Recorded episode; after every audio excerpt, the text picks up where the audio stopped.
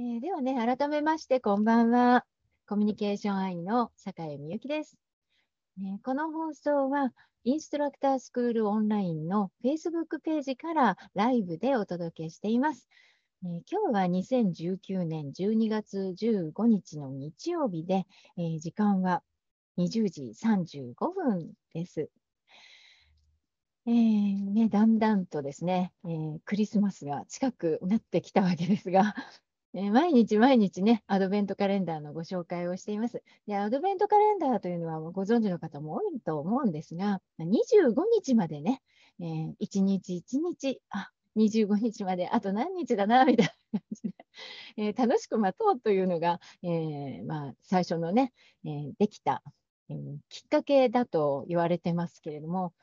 えその通りね、私もその今、毎日毎日投稿を開いて、えーそれを楽しみにしているとこです。で、今日はですね、そのアドベントカレンダーに、えー投稿してくださった赤木夫婦さんがゲストに来てくださいましたので、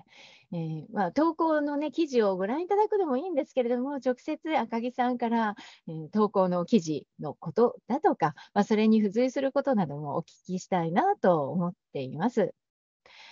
えーアドベントカレンダーがね、どうなってるのか、ちょっとそれだけね、えー先に、えー見ていきたいと思うんですけれども、ちょっと画面を共有しますね。えー幸せな2020年を迎えようアドベントカレンダーということで、こちらご覧いただけてますでしょうかね。はい、これですね。もう見てくださってる方も多いと思うんですが、今日はこちらなんですね。15日、赤木夫婦さんこれがね、えー開いています。下の方ずっとたどっていただくと、えーこのようにですね、えー開いたえー日のえ投稿の記事のリンクが載ってますから、ぜひこちらからご覧になってください。はい。えーでは、そういうことで、まあ、このアドベントカレンダーはね、これぐらいにしまして、えーではゲストの赤木さんをお呼びしたいと思います。えー赤木さん、はい、どうもこんばんこんばんは。は。よろしくお願いします。よろしくお願いします。えーあの今日はどうもありがとうございます。ご参加いただいて。はい、ありがとうございます。えー赤木さんはですね、えーもうなんか今はライバーって言った方がいいでしょうか。そうなんですね。まあ今はね、本当にライブ配信を毎日、えーやっていらっしゃるっていうことでも有名なんですけども、まあ、あの基本、基本はね、結婚生活研究家はい結婚生活の専門家でいらっしゃるんですよね。はい。で、えーまあ、プロフィールね、もう非常に、あの多彩なうことがいっぱい書かれていて、もう本当にすごいな、すごいな、すごいなっていう感じなんですけども、まあ、あの、一番私ね、あの、赤木さんのこうプロフィールを拝見していて、あの、すごいな、一番すごいなって思ったのは、あの、お仕事をね、はい。キャリアを積み重ねてこられたのを、まあ、急に、まあ、辞められてというと変ですが、まあそうですよね、辞めそうです、でこの結婚生活についてのこと、はい。ガーッとこう入っていくみたいな、なんですよね。で、これがね、やはり、あまりね、そういう選択をされる方が少ないから、いや、すごいなと。そうですね。それですね。で、また、あの、そその辞められてからも、あの、うん、なんて言うの、う。ん、実際に子育ても、はい。なんでしょうか、どっぷりとやって、そうなんです。ねえ、まあ、今ではそんなに珍しくもなくなったあのイクメンの、はい。先駆けみたいな、まあそうですね。ちょっとかなり特殊なライフスタイルを送ってたと思います。ねえ、そうやってこられて、はい。で、まあね、あの結婚生活の研究家っていう、はい。うんまあ、そういうキャリアも積み重ねてこられて、で今っていうことなんですけども、まあ、今はライバーとしてもご活躍で、毎日、今何日続けてらっしゃです今ね、か135日目ですね。135日。4ヶ月やりましたね。4ヶ1月年の3分の1はやりました。ああ、すごいですね。それ毎日ですよね。そうなんですね。もうだからもう日課に、日課、もう日課になりましたね。歯磨きの同レベルになりましたね。歯磨き。そうなんです。磨かないと気持ち悪いレベルになりましたね。そうですか。じゃあ、安心しないともう気持ち悪くてって。はい。そうなんですね。あーまあね、本当そういうことでお聞きしたいなということはたくさんあるんですけども、はい。今日はあのアドベントカレンダーでね、投稿してくださった、この、えー結婚がプラスになる人と、えー結婚がマイナスになる人というテーマ、はい。こちらですよね。はい。えー。あの12月っていうと、あの25日。そうなんです。結構大きなね、なんかイベントをみんなこう頭に思い描く時期で、で、あ本当に25日って、いつからですかね、25日がこんなに重要な感じがするようになって。そうですよね。うんまあ、いろいろね、あのパートナーの方がいらっしゃる方、まあ、これから、あのまあ、そういうことは方を探したいという方はもちろんですけども、まあ、すでにね、パートナーの方がいらっしゃるとか、で、また結婚されている方も当然いらっしゃるわけですけど、やっぱりこう25日ってなんとなくこう家族だとか、そういうパートナーで、こうね、あの、和気あいあいと過ごしたいな、みんなみんな思うわけじゃないですか。そうなんですよ。うん、だからそういったところの秘訣みたいなものなんかもね、今日お聞きできるとはいいいかなって思います。はい。はい。で、今少しですね、お話を伺う前に、はい。えー Facebook ページの方を見てみたいと思います。はい。あ、ありがとうございます。えー田上さん、ご参加くださってありがとうございます。はい。あの、ご覧くださってる方ですね、今日、あの、こうね、結婚生活の専門家でいらっしゃる赤木さんに、えー質問したいことがあれば、ぜひコメント欄からお寄せくださいね。はい。あ、平さん、どうもありがとうございます。ご参加くださって。はい。あ、赤木さんも参加してくださって、ご覧くださってんですね。はい。スマホで。あーありがとうございます。えっと、もしかしてスマホで、えっと、音声出していらっしゃいます？大丈夫ですか？出してないです。大丈夫です。はい、ありがとうございます。えーでは、早速ね、えーお話聞いていきたいと思うんですけども、この、えー結婚することでね、はいえーまあ、プラスになる、マイナスになるっていうのを、まあ、なんだろう、好きだったら 結婚するっていう道にバーンってこう行っちゃうっていう イメージが強いんだけども、やっぱりその前に考えるべきなんですかね、結婚前。そうですね。結婚前に考えてもらってもいいんですけど、やっぱ結婚した時になんか多くの人たちがやっぱり思ってしまうのは、なんかこういろんな、やっぱね、よくよく結婚するときに躊躇するのは、いろんな義務が増えてしまうっていうことが、やっぱよく挙げられることなんですね。今まで独身の時は自分の自由時間もあるし、自分のお金は全部自分が使えるじゃないですか。うんそういうものにいろんな制限が加わってきたりとかですね、なんかこうんう、独身の時得られてたような、なんか自由を奪われていくようなイメージがね、あるんですよね。ああ、確かにね。そうするとね、やっぱお一人様っていう言葉もこう流行ったみたいにですね、うそんな大変なことをするのをわざわざする必要があるのだろうかっていう、こう、世の中的なこう流れもあったりとかしてですね、うん結婚に対してやっぱりこうマイナスのイメージを抱く人ってのは結構多くてですね、これ結婚マイナスって検索する人結構いるんですよ。ああ、そうですか。そうです、そうです。ああ、あそうなんですね。まあ、もちろんね、そのいろいろ考え方あると思うんですけど、はいどうしてもなんとなく私の時代、もうすごい古い時代は、はいあの、なんていうかな、えっと、恋愛至上主義的なはい感じだったんですよね。結婚霊産じゃないんだけど、恋愛も霊産されてるみたいな。はい。うん、なんかもうハッピーだったらいいじゃない的な感じで、そういう損得感情を考えるっていうのは、どうなはのっていうような、まあ、ちょっと少数派的な感じもあったんですけど、今はもうだんだんと、もう生活設計とか、もうそういうものを、本当にうんなかなりね、先まで緻密に考えるっていう、まあ、時代にこう変わってきたので、やっ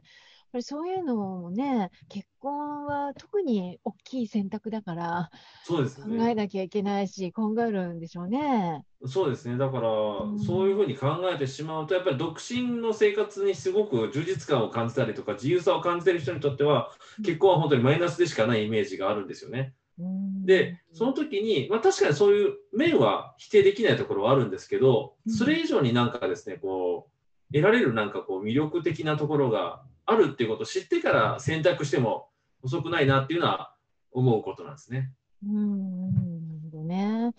で、まあ、赤木さん自身はどうですか？体験的には。はい。ああ、今ちょっと止まっちゃったかな。あ、そうですか、すいません。そうです。だそうです。だから、その、なんていうんですかね。えっと、選択肢として、まあ、結婚のプラス面もあるよっていうことを知った上で、どちらかを選択するっていうのもありかなと思ってて、よく例えてるのはですね、こう独身生活はこう国内旅行みたいなもので、でかえーと、結婚生活は、ね、海外旅行のようなイメージっていうのはよくお伝えしてるんですよね。うん。で国内旅行ってことは便利なので、こう24時間こう365日コンビニが空いてるじゃないですか。えー、便利なんですよで。いつ行ってもなんかこう、なんか空腹を満たしてくれて、まあ、美味しい料理もあったりとかして、なんですけど、海外旅行に行くとですね、24時間365日コンビニは空いてないところが多いです。うん、そうすると多少の不便さをすごく感じるわけですよ。なんですけど、その海外旅行でしか見られない体験とか、得られないこう、まあ、いろんなね、風景だったりとかそういうものがあったりとかするのでまさにそういうような話をよく例にしてお伝えすることあるんですけど。でそうすると快適さを求めると、やっぱり国内旅行の方が絶対快適です。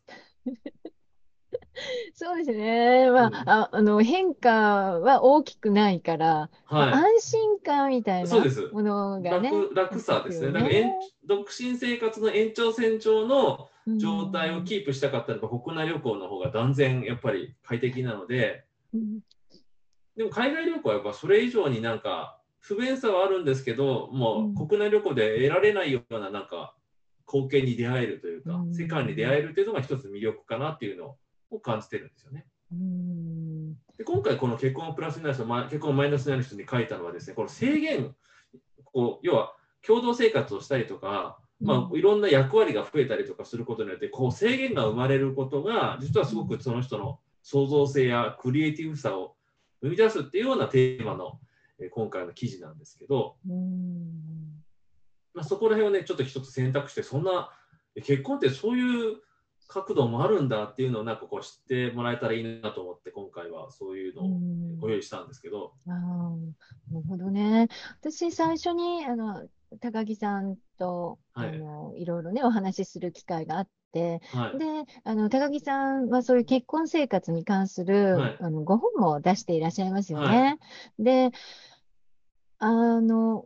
やっぱりこう振り返ってみたときに、そのさっき私の、まあ、世代、私の、世代だと、その恋愛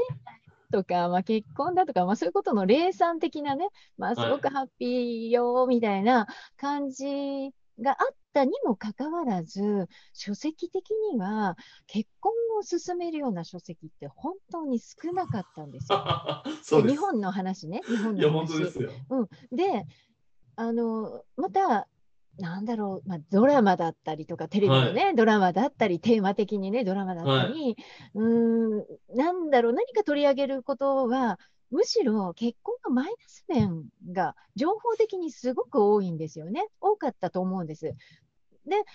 な、まあ、それはそんなもんだと思ってたんですけど、私、海外の翻訳本をいろいろ読むようになってから、はい、結婚に関して、ものすごく、なんてでしょうね、プラス面とかを、すごく、こう、あの、伝える本が多いなって、ちょっと驚いた記憶があって。ああ、素晴らしい。確かに日本にはない、あんま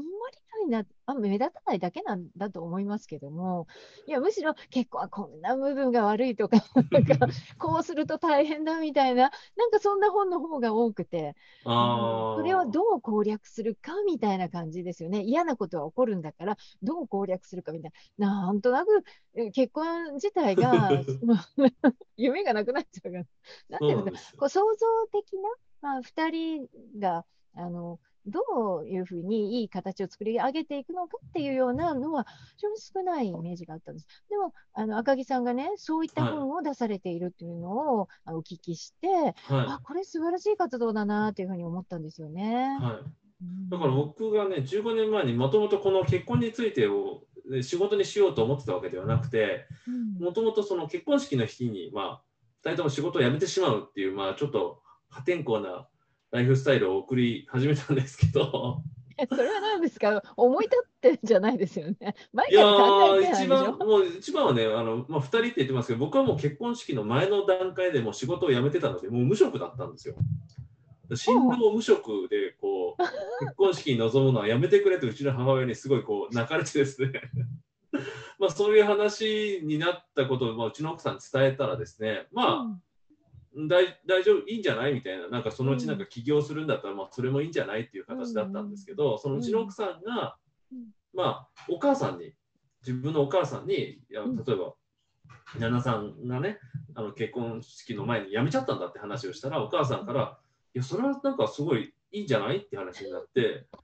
で、あ、お母さんいいアイデア浮かんだって言って、あなたも辞めたらっていう話になって、ええ私も辞めてどうすんのって言うと、その一生に一度だけのね、この新婚時代をあなただけ仕事してて、旦那さん仕事してなかったら楽しめないじゃないっていう提案があって、うん。それもそうだなと思って、うん。じゃあ結婚式の日に辞めようっていうふうに決めて、花嫁のこう花なんか花嫁の手紙みたいなのあるじゃないですか。うんうんあれ花嫁のスピーチって言って演題が出てですね、うちの場合は。うんで、今日皆さんに大切なおお知らせがありますっていう話で、まあ皆さんはね、こう、あ、できちゃった婚かなみたいな視線をこうもらったわけですよ。いや、今日から私たち夫婦働きませんっていう感じで、もう一瞬にして氷のようにこう冷め切ってですね、シーンってなっちゃったんですよ。えな何何をこの2人は言い出すんだろうみたいな。みんな反応どうしようか困ったいやでしもうそょうんね。なんないですよね。だって拍手し拍手できないですそうそうそう。いや、だから本当に凍りついてたんですよ、1分ぐらい。何を言ってるん？だよ。大体ますます2人で力を合わせて頑張りますじゃないですか。ここで、みんなこう拍手して、よし、おめでとう、頑張れみたいなやつそれ今日から2人とも働きませんってリアクションに困るわけですよ、参加者は。っていうきっかけがあって、まあ、それはお母さんがね、一つそういうような話をしてくれたって、まあ、すごいぶっ飛んだお母さんなんですけど、うんでそれでじゃあ、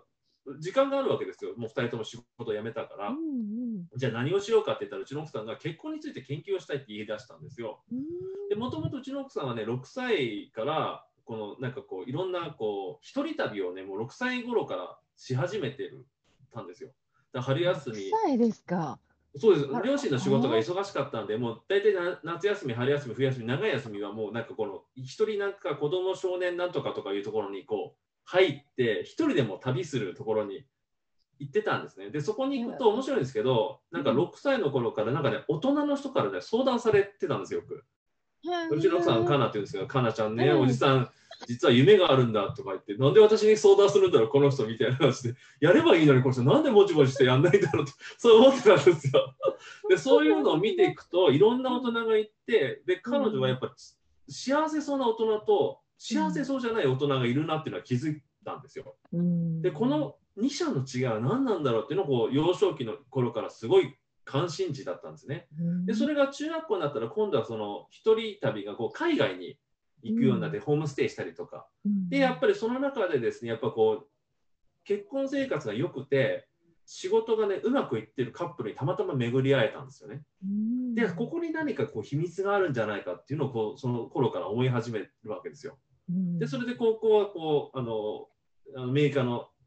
あの高校にで卒業したんですけどで大学帰ってきてで大学帰ってきた時に論文がまさにそのねこうどういうふうな生き方をすると幸せかどうかっていうのを論文に書いたんですよ。でその時はまだそういうなんかあの時代的にですねもう何何十年も前なんで あの見出せなかったんですけどその時にこの働く時間と収入が比例する限りこう働き方を変えられなかったらこう結婚生活がやっぱこうまずくなるんじゃないかっていうところで、まあ、ずっと思ってた思いをけやることが、ね、時間ができたからそれやりたいって言われてもう僕もびっくりしてうん全く結婚について興味なかったんで。え？いや僕も全く興味なかったんですよ。うちの奥さんがもうそのストーリーを聞かされてえー、みたいな、まあじゃあやるかみたいな感じになって、僕も特にやりたいものがなかったんで、で、とりあえずちょっと知識がないから、アマゾンで結婚の本を読むよって言って、僕、アマゾンの結婚の本を探してたんですよ。はいそしたら結婚のその時、結婚って入れると2005年の時ね、1位がね、離婚調停なんですよ。その時はね、結婚の話題で離婚調停どうするかっていうのがめちゃくちゃ流行ってた時なんですよ。あ、えーそう。そう、いう時だったうん。で、えー結婚生活の知恵みたいな本がないなって言ったら、こう100位ぐらいにあって、あーって言ったら絶版って書いてあるんですよ。だからもう、ね、手に入らないんですよ。売れないから。その時あ初めて日本には結婚生活に関する知恵本みたいなのがないって分かって、恋愛本はいっぱいあるんですよ。うんうんでもななかったんですよ。で、ちょうどこの2005年のその時に、海外旅行でアメリカに行った時に、この大きい書店があったんですけど、そこにはね、マリッジっていう棚がね、2棚もあるんですよ。うんうんアメリカはね、やっぱりこう、半分に50%が離婚する社会、超離婚社会なんで、やっぱ結婚に関するこうカウンセラーとかもすごく充実してて、やっぱ結婚に関する書籍もめちゃくちゃいっぱいあったわけですよ。で僕はね、最初そこから情報を得るしかなかったんですよ。うんでそういうのを読みながら結婚についてのこう知識を得てたのが15年前の時です。そこからそういう知識を得ることと並行して、今度は経営者の人とか、いろんな結婚生活を送りながら仕事をうまくいっている人を探して、インタビューをずっとしてたんですよ。うんで、その中でいろんなパターンがこう見えてきて、で、これはすごく面白いっていうのが、もう今から15年前です。そうなんですか。あ、じゃあ、むしろ、あの、奥様が、もうそういったことの研究をしたいとそですいううことで、お二人で？あそうです、そうですですね。そう、いつもね、赤木夫婦さんってあのアカウント名とかもらってるじゃないですか。で、いつも赤木夫婦ですっておっしゃるんです。そうです。で、だけど、まあ、今回もね、写真2人なんですけど、あの、もしかして勘違いする人がいるかもしれないと思って、わざわざそこに赤木さんの名前を入れたんですけど、2人で来てくださるかなって、ね、思う方もいるかなと思って。はい、だからあの奥様のねお話もすごくお聞きしたかったんですけど、今ね、いろいろ詳しく教えていただいて、あよかったです。あそうなんですね。そうです。そう。やって、なんでしょう、あの2人で、はまあ、同じことをやるっていうんでしょうか、同じ方向性に向かって、まあ、やっていくっていう中では、まあ、うん、協力し合えるのは夫婦だと思うんだけども、あまりもあの一緒にいすぎてとか、同じことばっかりしすぎて、いあのなんだなんだろう、いろいろうまくいかないようなこともあったりするんじゃないんですか、そのことどうでしょうか？い。えーとですね、やっぱり本当に思うんですけど、それね、めちゃくちゃよく言われることなんですけど、とにかくね、まあ、今いろんなこう個人、まあ、ソロ活動って言ってるんですけど、僕個人だったり、うちの奥さん個人だったりする活動も増えてきたんですけど、最初の時は本当に一緒にいたので、僕ね、うんあの、男子トイレに入ってる時に、今日はお一人ですか？って言われたぐらいですからね。いや、これ男子トイレですけど、みたいなああ、そっか、みたいな。あまりにも一緒にいるから。そのぐらい一緒に いて、で、よく言われるのは、飽きないんですか？っていうのはめちゃくちゃ質問されましたね。ああはいそうですか。言いましたね。で、僕はやっぱり面白かったのはですね、やっぱ飽きないんですけど、やっぱね、どんな人と喋るには、うちの奥さんと喋るのが一番こう刺激的で面白かったんで、そうなんですっていう真顔でこうストレートで返すとみんなびっくりするんで、ええ信じられないですって、あの、お金だけ入れてくれて、今日あ、ね、いないって言うとすごい嬉しいんですけどっていう人たくさんいましたけど、そうですか、みたいな。そうです。そうなんですね。あ、まあ、もうそれは奥様のお話が非常に興興味深いし、まあ、うん。お話上手でもあったりとか、まあ、いろんな意味でね、そういうコミュニケーションがうまくいってるっていう、うまくいってたってことそうですね、まあ、それもありますし、今やっぱり、なんていうんですかね、僕やっぱパートナーシップの、まあ、研究もししてるんですけど、うん。やっぱ彼女がやっぱすごいのはですね、このね、パートナーシップって大体こう関係性の問題としてみんな考えるんですけど、うん。僕らが思ってるのは、パートナーシップって関係性の問題ではなくて、うん。もう個人がうん勝手に相手に期待してしまうっていうところをね、僕はうちの奥さんからかなり教わったことで、うん。もうね、勝手に期待し続けたがゆえに、今僕ね、あの結婚する前ってうちの母親がね、本当それも悩んでたんですけど、うちの息子は本当に家にいたから、家事が一切できないと。もうんうそれがもうすごい申し訳ないっていう。だから僕も炊炊飯器を使ったことない、そあの掃除機かけたことない、洗濯機かけたことがないっていうのって来ちゃったわけなんで、全部うちの奥さんがやらなきゃいけなくなっちゃうわけですよ、最初。うんそれをうちの母親は申し訳ないって言ってたんですけど、今どうなったかっていうと、まあ、もちろんあの家事全般全部できますし、まあ、料理も作れますし、なんならうちの奥さんが1ヶ月いなくても、僕はね、全然問題ないんですよ。だこれでさらに母乳まで出たら僕はね、お母さんになってしまうんじゃないかっていうぐらい、ところまで到達してしまったっていうのがすごいそうなんですか。これがやっぱすごかったですね。いやあでもね、そこはね、あの赤木さんが、やっぱそれに果敢に取り組まれたっていうところ、まあ、それなくしてはね、やできてないと思いますよ。もう、鼻からね、いや、これは自分がやることじゃないだろうって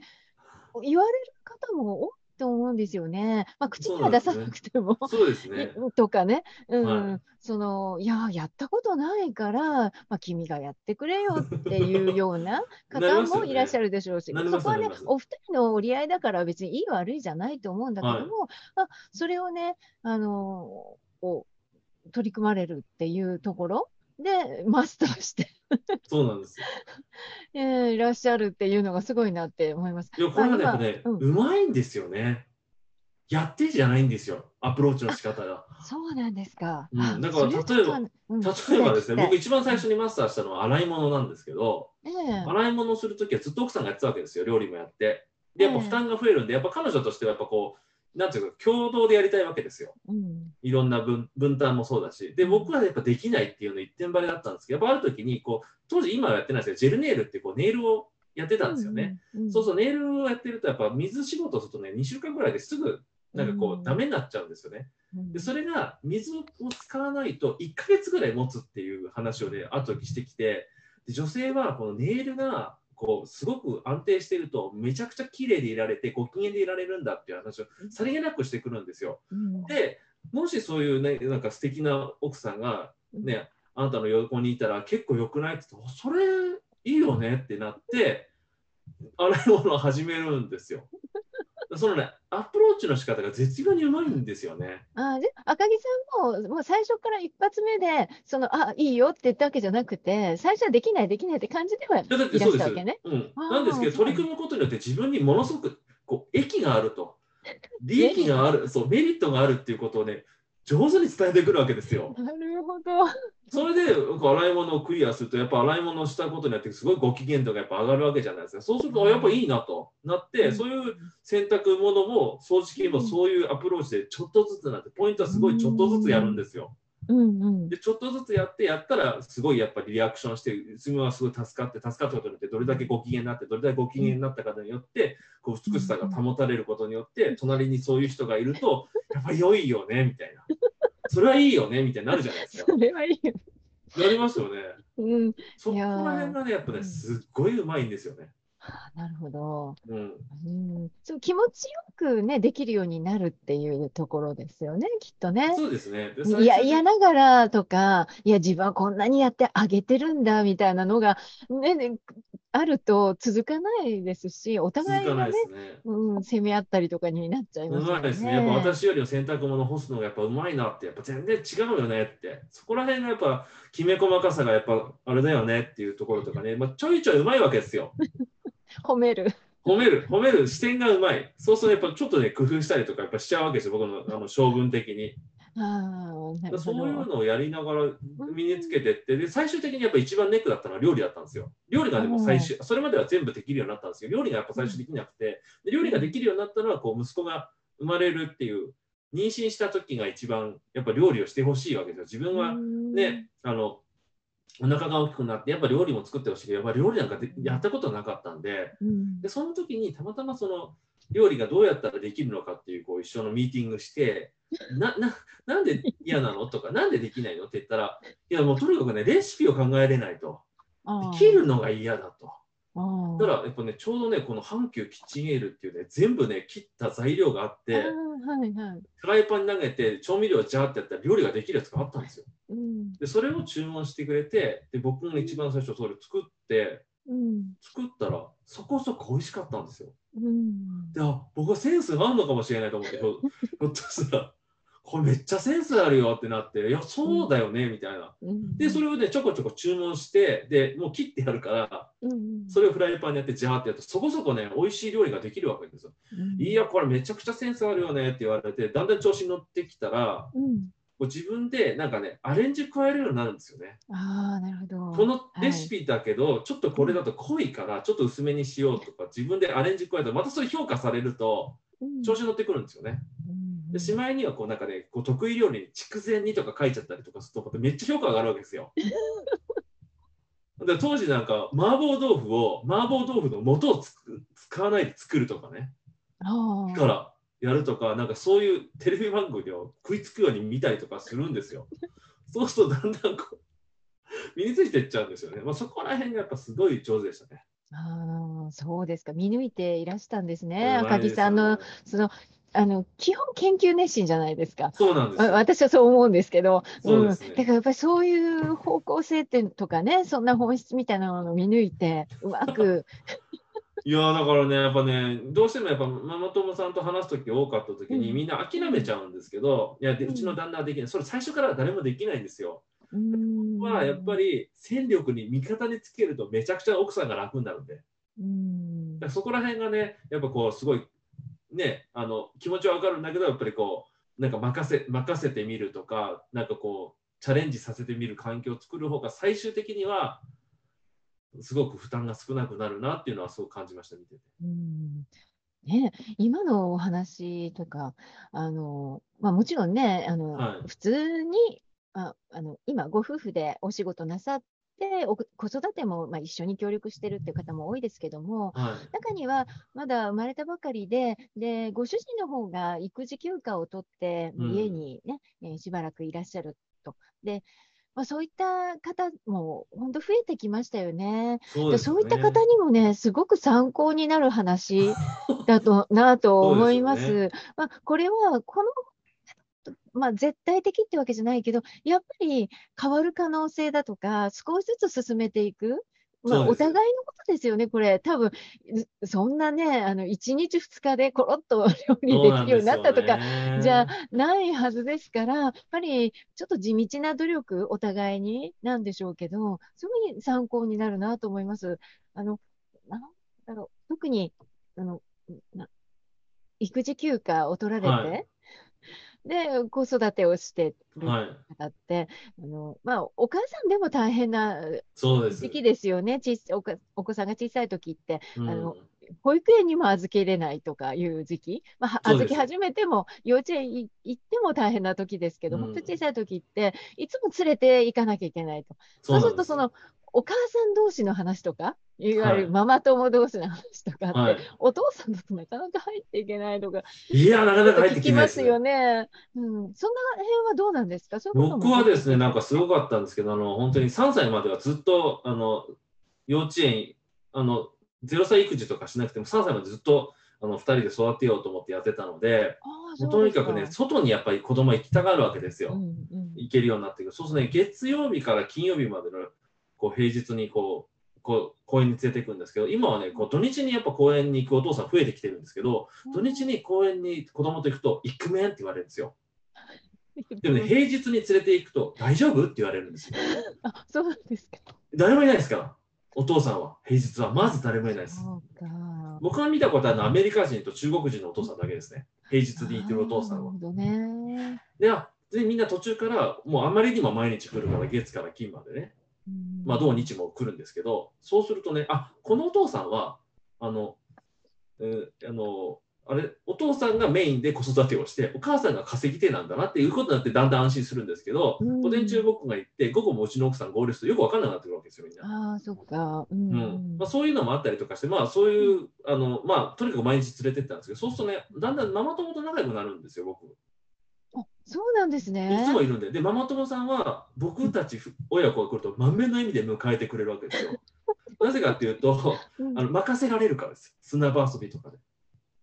お母さんは子供いるじゃないですか。でう、んやっぱね、こう疲れちゃうわけですよ。だから赤木さんたちがいるとそこに任せられるんですよ。じゃあ、赤木さんも一緒になって砂遊びとかもされてるわけだ。そうです、そうです。ああ、それはもうお母さんたち、ね嬉しいですよよく来てくれね。ましたみたいな。で、僕の息子はやっぱこう砂場セットとか持ってるんですけど、やっぱり持ってきてない子たちとかにやっぱうん渡さなきゃいけないじゃないですかう。んうんなんか自分だけ使ってて、なんかは手でやるね、素手でやってたら渡してくるなくなっちゃうんですよ。うんだから最終的にね、砂場セット3セット持ってたんですよ。自分みんなの分まで持ってたそうそういるかもしれないと思ったから。で自分は自分で確保しておきたいから3セットぐらい持ってたらいない子にも分け与えられるだろうっていうこともやってたからお母さんたち満面の意味で迎えてて大体2パターンなんですけど1つのパターンは任せてベンチで寝る。でもう一つは隣に来てひたすら旦那の愚痴を聞いてもらうっていう。そういうパターン。そうなんです。そうですか。じゃあ、もうなんか、あの、大変ですよね、ある意味ね。いやいやもう楽しかったですよね。それはそれでいろんなああそうはそうそうなんですよね。やっぱトイレに行けないですよね。えーなんでそんなに分かるんですか？ご飯食べれないですもんね。いやもうみそんな話ばっか聞きましたから。そういう話をするとめちゃくちゃみんな共感してくれて、まあ、また頑張ろうかなっていう気になってくれたんで、うん。でそうですね。うん。であんまりなんかこうなんかそういうのが続いたらある時にこうあのすごくいい方なんでって言って求人情報をくれたお母さんがいてあのきっとなんかここのねあのバイト代が高いんでここいいですよって言ってあのくれたりとかする経験もしたってなかなか貴重でしたけどね。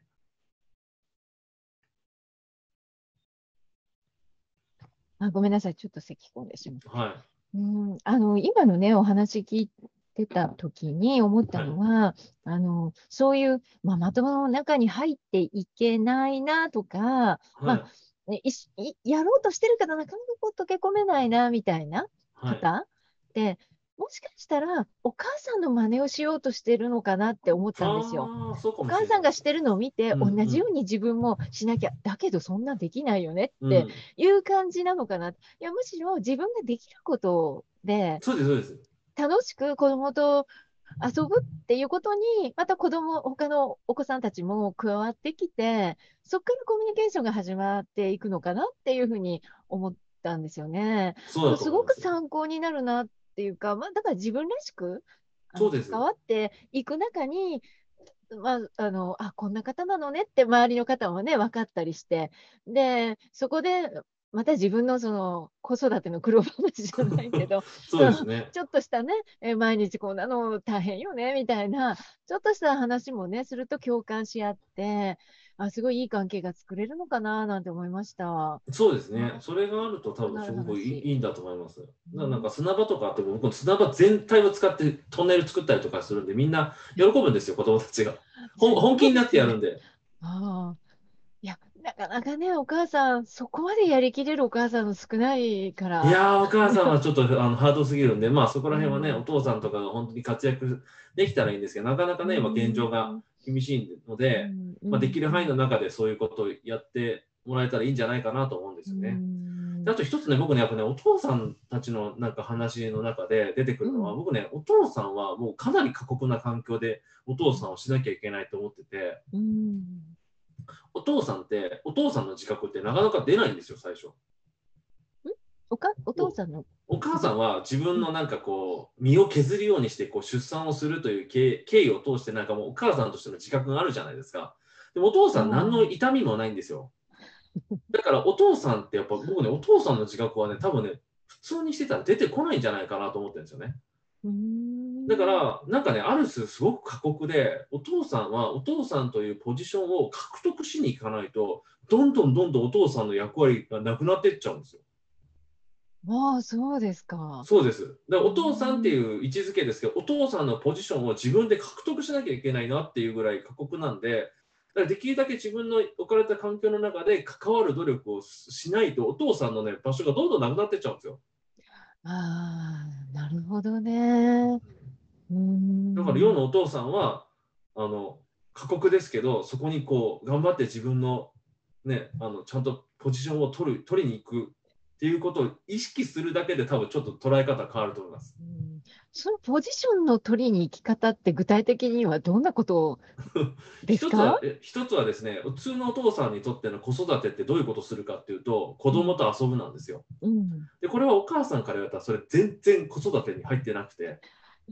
はい、えー、みたいな、遊ぶ、なんで、だから、イクメンのね、新聞の記事載るとめっちゃ腹立つんですよ、みんなお母さん。普通にやってるし、みたいな。なんでお、なんで子供と遊んでるだけで、イクメンのなんとかみたいな載せられないみんなでこれすっごい腹立つんですよ。公園のトークの時必ず言ってましたけど。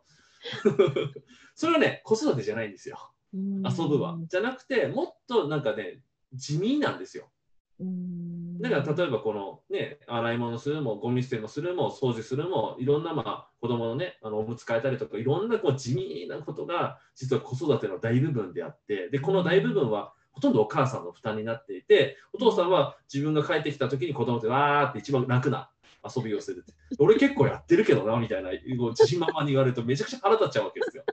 でこのこのなんかね、このギャップをまず気づけるかどうかなんですよね、一つは。ああ、それね。これはすごく難しいと思います。まあ、24時間べったりを、うんまあ、え2、3ヶ月続けたときには、ようやく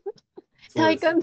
するいやもうのかもしれませんけどね。だからうん。子供がトイレに行くのでもな泣き止まなくてトイレに行けなくて膀胱炎になっちゃった話とか、ご飯がまずゆっくり食べれないとか、もうそういう話をたくさん聞いてくると、やっぱりすごい過酷だなと思ってて、で、じゃあ、うちはどういうふうにやってそれをやってたかというと、うちの奥さんがまたそこ面白いアイデアを出してきて、そうは言っても、まあこういう活動してるんで、なんかね、こうお誘いがあるわけですよ。いろんな、なイベントに、こう、なんかゲストとして来てほしいとか、うんなんかすると、僕しか行けないじゃないですか、その時ってう。ん行くと、行くと脚光を浴びるわけですよ。うんで、自分はすごいしんどい思いして家にいて、何この旦那脚光浴びてきて、チヤホヤされて、余計腹立つわけですよ。でそあまあ、そうそうだよなみたいになっちゃうじゃん。で、ある時にうちの奥さんが提案してくれて、すごい面白かったのは、うんなんかね、いろんなね、こうスコアボードっていうのにこう、ポイントカードを作ってくれたんですよ。うんで、このポイントをまず貯めてくれたら、何か好きなイベントとか好きなお誘いがあった時行っていいよって言って、でポイントを、ね、貯めるっていうカードを作ってくれたんですよ。で、そのポイントはどういうふうにやるかっていうと、例えばね、こうおむつを変えたら1点とか。で、そのおむつも、昼間のおむつは1点だけど、夜のおむつは3点。うん大だったら5点とか。なんかね、そういういろんなやつをポイント化してくれたんですよ。例えばこう、なんかこう、こ息子をこう、しながらお茶飲みたいなっていう時、お茶を普通に出してくれたら1ポイント。だけど、お茶の取っ手が取っ手を自分の利き手側に置いてくれたら2ポイントとかで、そういう超細かいところまで全部ポイントで書いたんですよ。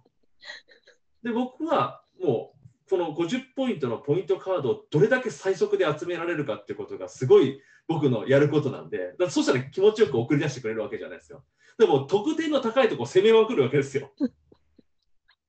その得点が高いってことは自分にとって負担が和らぐってことなんですよね、うちの奥さんにとって。だから助かるわけですよ。うん。で僕は得点をできるだけ早く貯めて、もう心置きなく送り出してもらいたいわけですね。うん。っていうことをやりながら、ある時分かったのは、うん。そうやってなんかどういうところが自うん。お互いにとってその家事、まあ、特に、ね、負担の多いお母さんにとっての家事の重要度はどこなのかっていうのを点数化したことで、まあ、非常に見える化できてうん、最初の頃これがね、このポイントカードがかなり大活躍したんですね。そうですか。ああ。いや、私もね、本当に今のお話、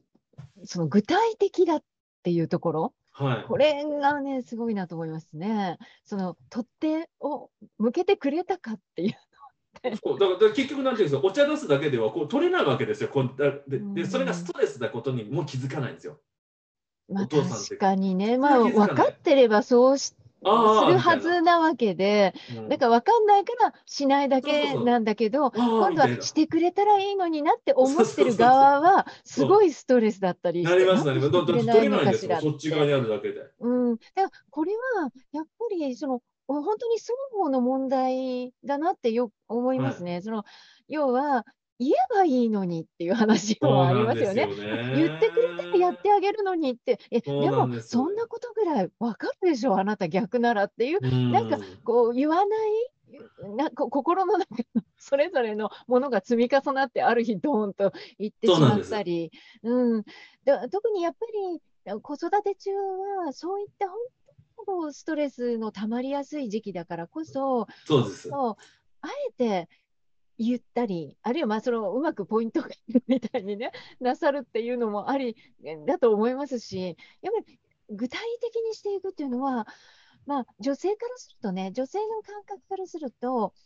それってすごく言いにくい部分でもあるんですよね。うん、要は、そうですね。なんで気づけないのって、せめて感じ、逆にそういうふうにあのされ言われたりされたら、あ気づけなくてごめんなさいっていうふうになっちゃうもんだから、やっぱりそういうふうに思わせちゃいけないなっていうことから言わないみたいな、うんだからその辺のもののなんかね、微妙なとこですけど、そうなんですよね。むしろもう具体的に、はい、カップはあの取ってこっちに向けるように、そうです、そうです。うん、なんだろう、あのおむつでも。あうんの時間帯によって、そうです負担の度合いが違うんだみたいなところは、明確にすると、すごくわかりやすい、実はっていうところですよね。うん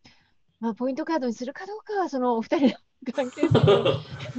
るかもしれませんが、やはり具体的にっていうのはね、そうですね。大事ですね、これね。うん、あの今ね、本当、これをご覧くださっている方でも、あのご夫婦でまあ子育て中って方もいるかもしれませんけども、そうなんです。もしなんかちょっとストレス溜まってるな、私なんか、もうちょっとこうしてほしいって思ってるのに、なんでしてくれないんだろうっていつも思ってるっていう方は、あの逆にこうちょっとリスト化して、いやもうそうだと思いみて、で、うん相談をしてみると。私、この時のおむつ替えよりこっちのおむつ替えが大変だから、そうです、そうですこ。っち手伝ってくれると嬉しいんだけど、みたいなのをあの言うと。そうすると、旦那さんも、あ、それは知らなかったと。うん、だったらやってあげるねってことになるのかなと。これ面白くて、ある方に、そのある夫婦に喋ったら、うん、奥さんにとってすごく重要なこととか、これやってくれたら助かることは、旦那さんにとってはめちゃくちゃ簡単なことだったりとかする発見があったんですよ。うん。たまたま、その、家から、その、あの、幼稚園バスまで旦那さんがこれ連れ添ってくれるっていうことが、評価が高かったんですよ。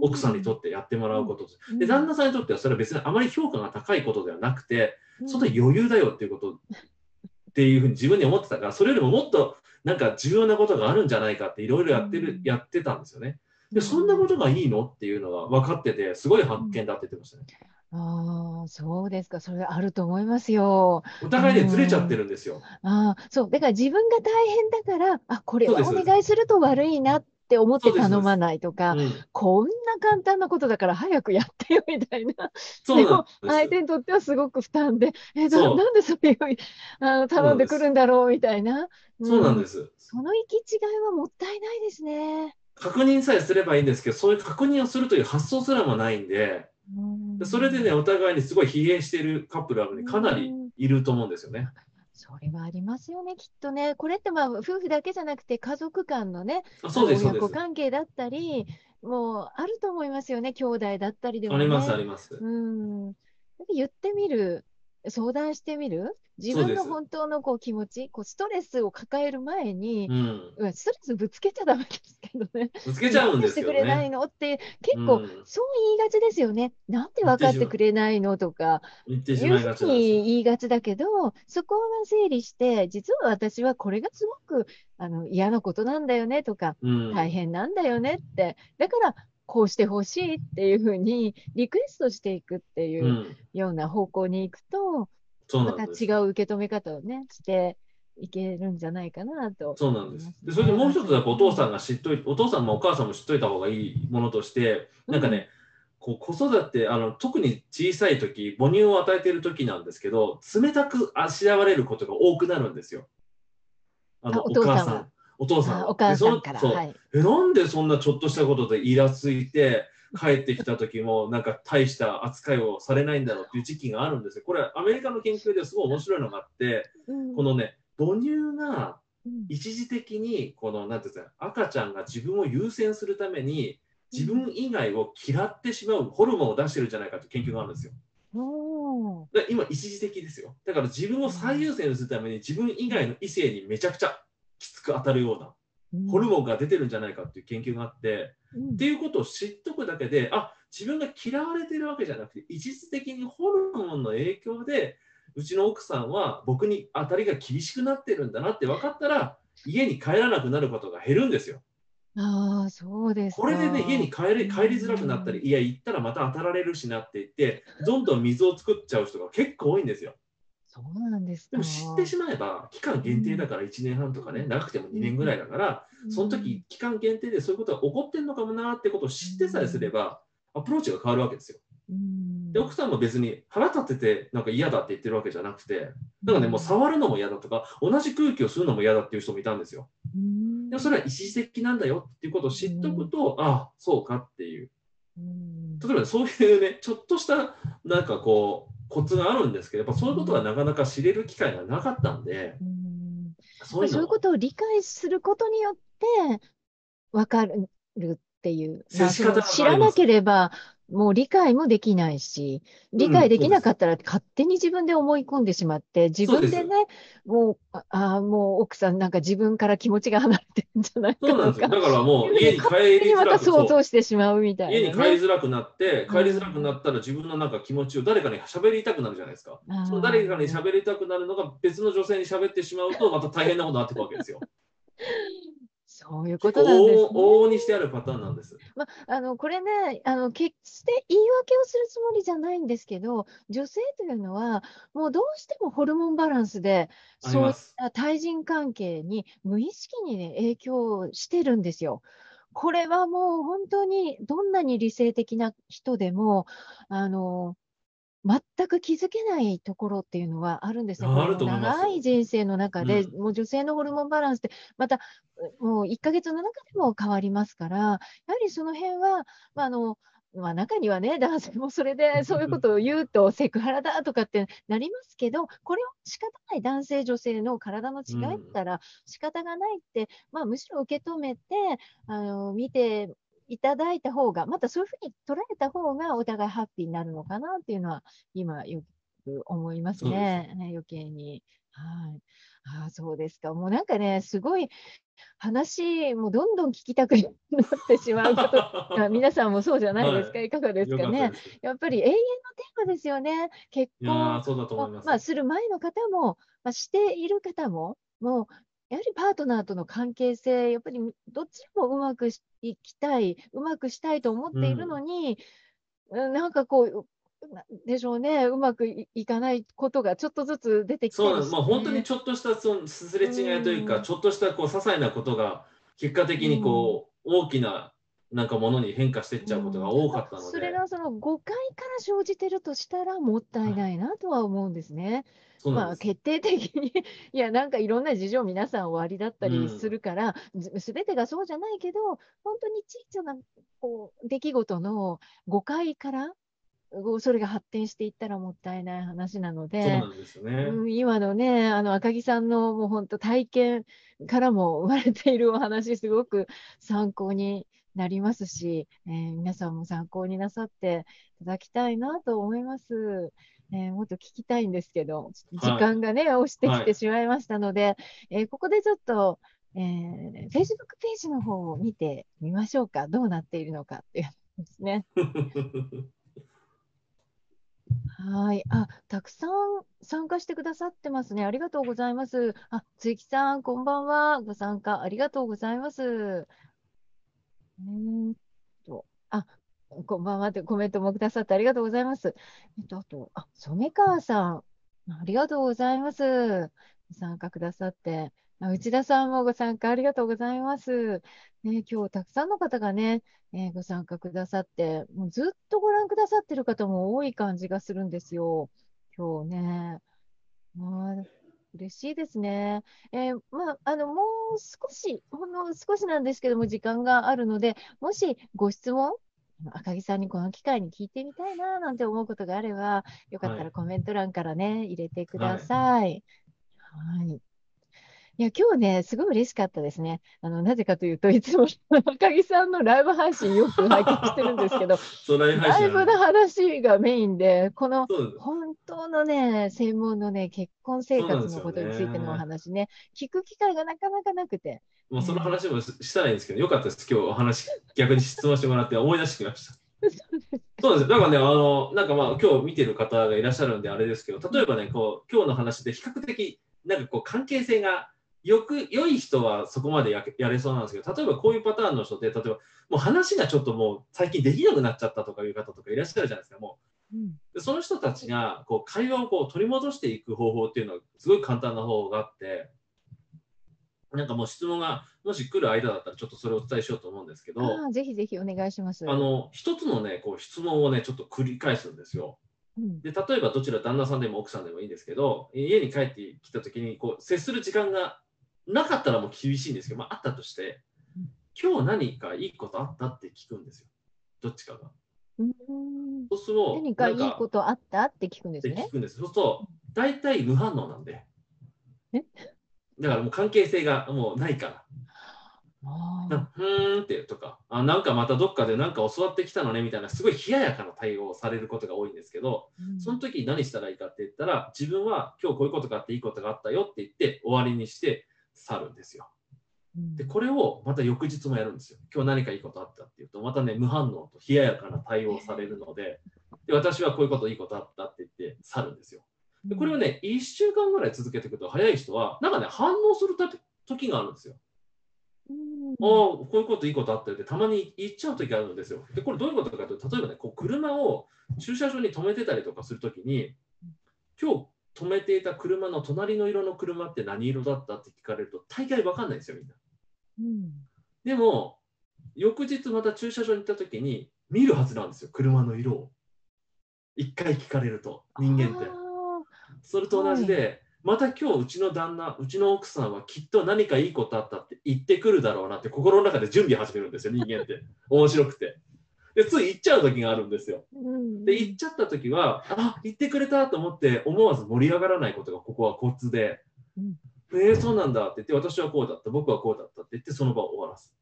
で、また次の日、何かいいことあったって反応したり反応しなかったりっていうことをね3週間ぐらい費やしてくると面白いんですけど今まで1回も会話を交わせなかったカップルが1日5分だけ今日何かいいことあったことについて会話ができるね瞬間が生まれるんですよ。うん。これをやるそとうですか。だって必ずまたなんかバカの一つ覚えにこの旦那は何かいいことあったって言ってくるんじゃないかって心の準備がもうできちゃってるわけですよ。言われると。人間ってそういう生き物なんで、あまたどうせ聞いて聞いてくんだろうなって、冷ややかに思いつつも、その駐車場に止めてある隣の色の車をつい見てしまうのと一緒で、いや、こんなこといいことあったよな、みたいなことを、つい、なんかね、問いかけに答えたくなっちゃうんですよ、人間って。っていうのを上手に使ってやると、結構こう、今まで会話をすることができなかったカップルが、それをきっかけに会話がこう生まれたりとかすることが結構あったので、今日何かいいことあったっていうのを、ぜひ使ってみたらいいんじゃないかなと思います。うーん、そうなんですね。あの、会話のない家庭というか、もう辛そうですけど、それはそうなんですよね。もうちょっとしたでも、質問したのに、聞いたのに、なんか、ふーんとかで顔も見ないとか。から最初はね、あの辛いですけどね、悲しいですね。悲しいですけども、それを最初はちょっと心折れそうですけど、繰り返していくとね、必ず突破口見えることがあるんで、ああ、そうですか。あ、もし、もしこれね、ご覧の方で、これご覧の方でね、あの、まあ、会話がちょっと少ないなとか、リアクションがなんかないなとか、あ、あと、ちょっと、なんか、な、なんとなく不機嫌な感じみたいなうん人でも大丈夫っぽいですね、それ。大丈夫っぽいですね。聞いてしまうっていうのはすごい効果的なので。うん、うんそうですか。あ、それはいいあのお話を聞かせていただきました。ありがとうございます。はい、ありがとうございます。はい。えーっと、あ、もうすね、21時33分で時間過ぎてしまいましたけれども、えーっと、皆さんからのあご質問はないようですね。えーはいはい。でも、あの、これ、録画残りますから、もしこの放,、えー放送ね、ビデオとしてご覧の方で、もしご質問がある方は、コメント欄に入れていただければ、また、えーこちら、えー赤木さんに、ね、お尋ねしたいと思いますので、はい、えーぜひこちらに入れてくださいね。はい、はい。あーどうも今日は本当にありがとうございました。よかったです。質問してくださったので、ライブ配信の話にならなくてよかったです。話 の話。いやー、ライブ配信も毎日されてますからね。そうですね。でもちょっと今日この話しながら、この話もちょっとししようかなと思いました。あ、そうですか。結婚生活との話で最初それたくさんしてたんですけどね。だんだん途中から路線が変わってきちゃったんですけど。まあ質問されるとね、なんかしやすいですよね。あ、それはありますよね。ありますどうしてもね。うんあります私もあの以前ね、あの呼んでいただいた時にも、は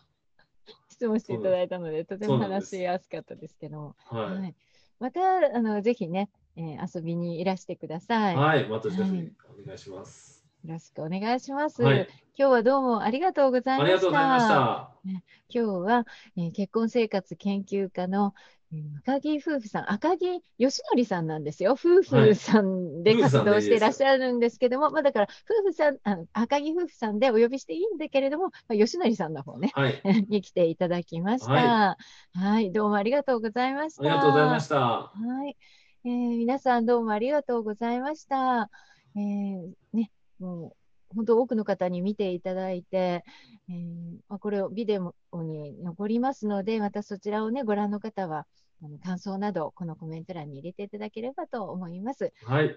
えー明日はですね、えー16日で、えーアドベントカレンダーをまた開きます。明日はですね、中野さんのアドベントカレンダーで、毎週月曜日に、えーアドベントカレンダーに投稿してくださってるんですけれども、中野さんはいつもプレゼントがあるんですよね。で、えー1も2も今度3ですよね。えー25日まではプレゼントもらえますから、まだ見てないっていう方は1も2もチェックして みてください。えーということで、今日はこの辺で終了したいと思います。どうもありがとうございました。ありがとうございました。では、ライブストリームを止めますね。ありがとうございました。ありがとうございました。